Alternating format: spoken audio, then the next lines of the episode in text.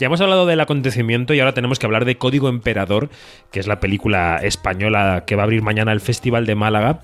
Luis Tosar es un agente policial en la sombra, un investigador a las órdenes de Miguel Reyán, que examina la vida de un político. El director de esta película es Jorge Coira, hemos charlado con él, así que vamos a escuchar cómo suena Código Emperador y también escuchamos después la charla que mantuvimos hace unos días con Jorge Coira.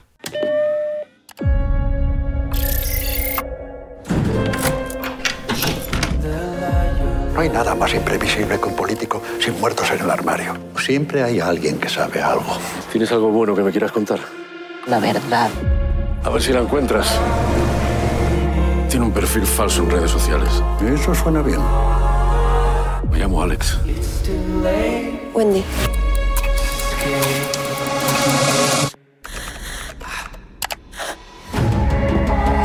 ¿Cómo vamos? Han vuelto a casa. Hay un problema en la urbanización Los Altos. Parece que le he roto la puta cara. Estamos hablando de un equipo que tiene como presidente a uno de los empresarios más influyentes de este país. No va a denunciar. Hay que cuidar a los amigos. ¿Amigos de quién? Estamos con el director Jorge Coira, director de Código Emperador. Eh, Jorge, ¿cómo estás? Buenos días. Me gustó. A pocos días de estrenar tu película ¿no? en cines y de inaugurar el Festival de Málaga, eh, eres un director súper prolífico. Aunque a la gente que está viendo este vídeo no se lo parezca porque no eres un director tremendamente mediático, pero eres una persona que hace muchas cosas.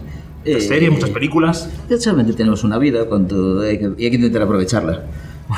Pues una de esas cosas es Código Emperador, que abrirá el próximo 18 de marzo el Festival de Málaga, como decimos. Ese mismo día llega a los cines. Código Emperador es un thriller, un thriller policíaco, también quizá de espías, protagonizado por, por Luis Tosar. Eh, ¿Cómo definirías la película si tienes que convencer a alguien que vaya al cine? Porque estamos en unos días en los que a la gente le está costando ir al cine, ¿no? ¿Cómo, cómo la definirías? Eh, me parece difícil definirla, ¿eh? Es decir, porque efectivamente es un thriller, yo diría más de espías que de más que policíaco. Eh, lo que pasa es que es un thriller como de espías conectado con la realidad de los espías. No son superhéroes, no son héroes de acción, sino que son gente que vive en una zona como oculta y difícil. Eh, de la de la realidad, es decir, de la realidad de cómo funciona el poder por detrás. Eh, Creo que la película, lo que aparte, aparte de, de- de que es un thriller en el sentido estricto de lo emocional, de que creo que es eh, Sí, muy emocional sí. y, y muy, y, y con momentos muy emocionantes, eh, muy trepidante, es decir, con, con una trama, con una trama compleja que, que no te da mucho respiro, eh, muy compleja la historia en cuanto que es que toca palos muy diferentes, eh, porque habla de política, pero también habla de, de cómo funciona el mundo de la élite, el mundo de, del, de- incluso el del deporte, de la cultura, El periodismo del también, periodismo. Sí, sí, es, es- hace una especie de, de radiografía rápida de la, de la realidad a través de una historia como muy como que te va que te va atropellando eh, hacia, hacia un final muy muy arriba. Evidentemente no es de superhéroes, no tienen características superheroicas, pero Luis Tosar es un, sí que es un héroe, ese héroe eh, un poco oscuro, silencioso, taciturno, ¿no? que, que investiga poco a poco, que mira mucho la pantalla, las cámaras, que va persiguiendo su objetivo. ¿Por qué Luis era el actor ideal para protagonizar Código Emperador? Sí, a ver, es un héroe, un héroe antihéroe. Yo creo Sí. que Luis tiene algo muy, muy poderoso, que es efectivamente este personaje es un personaje que intenta ser transparente, intenta no existir, no ser opaco, no- que, no, que, no, que no se le vea, Eh, con lo cual intenta hablar lo mínimo posible, pero tenías que ver, a través de eso, tenías que ver todo lo que está pasando por dentro. Y creo que en eso Luis tiene una, pues, una mirada que es, que es de otro planeta. Es, eh, además de que es muy buen amigo, entonces o sea, para mí es un regalazo poder eh, hacer una peli con Luis. Eh, pero aporta eso, como una profundidad y hay algo de, eh, también de- en lo moral. Eh, la película juega en zonas muy difusas. Es un personaje al que deberías eh, tener ciertas dudas de si quieres que le vaya bien o lo odias. Es, es una eh, trabaja en, zonas complejas. Totalmente. Claro, y que y me parecía que Luis desde ahí podía aportar, podía aportar mucho, podía aportar una enorme complejidad moral, eh, porque, porque tiene algo de, de gran profundidad en la mirada.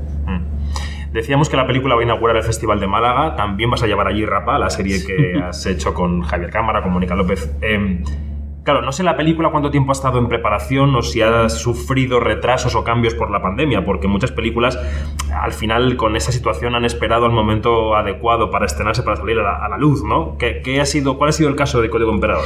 Es que a ese nivel yo creo que Código Emperador tuvimos bastante suerte, porque como dentro de toda la locura de la, de la pandemia y cómo los, los, proyectos empezaron a moverse, que antes hablabas de lo de ser muy prolífico, tiene todo que ver con eso, ¿eh? con lo de proyectos que que venían eh, moviéndose desde atrás, como Código Emperador, con lo de cuando acabamos Hierro 2 en, en plena pandemia, eh, claro, funcionó mucho, entonces eh, hubo interés en hacer enseguida o una tercera temporada o algo nuevo. Nosotros optamos por hacer algo nuevo, lo cual hicimos esta serie de, de Rapa y todo se pegó.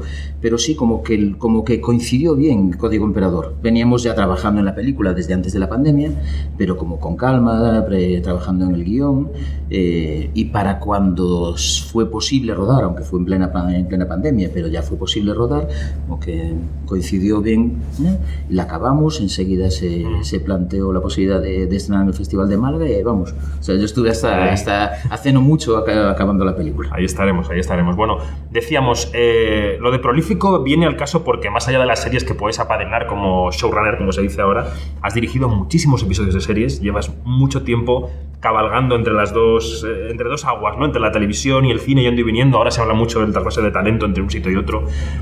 Por eso creo que tú puedes ser una persona que nos guíe en el mar este en el que estamos viviendo, en qué está pasando y hacia dónde estamos yendo, porque habrá mucha gente que piense, cada vez se producen más cosas, no me da tiempo a verlo todo, no sé qué es cine, no sé qué es una serie, donde en HBO, en Netflix o en Movistar veo una peli o una serie, pero no está en los cines. ¿Cómo ves el panorama, Jorge?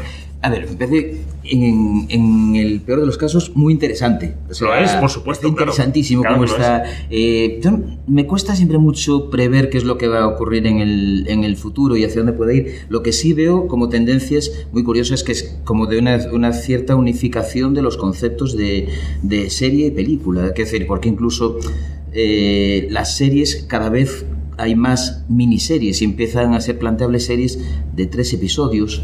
Eh, cuando se pase de dos episodios a un episodio, estamos en la, en la confluencia absoluta. Y a la vez películas de tres horas, estamos viendo cada vez más en los cines.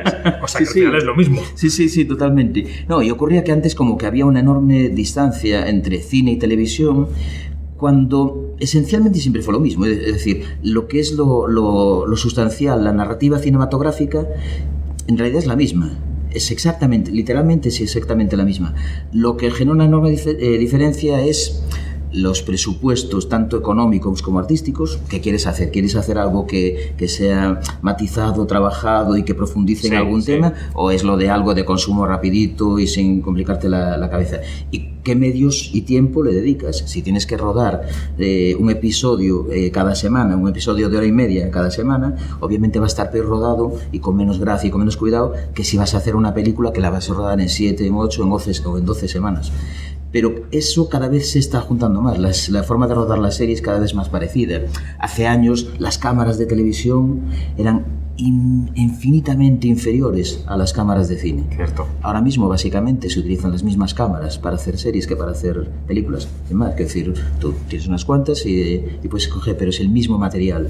Eh, con lo cual, de ahí, de ahí nace esto de que, las, de que cada vez sea más difícil diferenciar visualmente, porque, porque si se utilizan los mismos medios, se empieza, empieza una confluencia muy clara. Mm. Y me parece muy sano, que es lo de, vaya, hagamos cada vez cosas más interesantes. Y nos queda un tiempo para una última pregunta y te quería preguntar cuánto cedes en los proyectos, porque es muy difícil ese equilibrio entre el director artesano, el director eficaz a la hora de, de poner los recursos al servicio de la película o de la serie, de, que el dinero luzca, y el director autor que quiere llevar a cabo unas ideas o una, ¿no? un compromiso ¿Cuánto se cede ante una productora, ante una plataforma? ¿Cuánto se cede, Jorge? Con todo, yo tengo la sensación de que esos dos, de esos dos polos de los que hablas que existen, pero en realidad no, hay una frontera, no hay una frontera clara. Quiero decir, es lo de a no ser que, que puedas estar produciendo, escribiendo, produciendo y dirigiendo, con lo cual vas a tener tú un control casi absoluto. Si no, siempre hay un elemento de cesión que por otro lado yo creo que es, es eh, puede ser muy creativo y puede ser muy sano. ¿eh? Eh, es decir, si te entiendes mal con, con, con el productor o la productora, pues puedes estar fastidiado, pero si no, en muchos casos es lo de, a través de la discusión se mejoran los, los proyectos. Con lo cual, yo la es que tengo, creo que tengo bastante suerte de no no, no tengo que hacer nunca cesiones dolorosas. Quiero decir, sí que a veces de repente discutimos y dices, bueno, vale, pues puede probar esto, ah, pues está bien. O, o se hace algo que yo preferiría de otra manera, pero da un poco igual, pero no mucho más que eso, honestamente.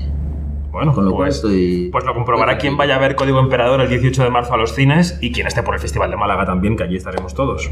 Muy bien. Gracias, Jorge. A vosotros. Un placer.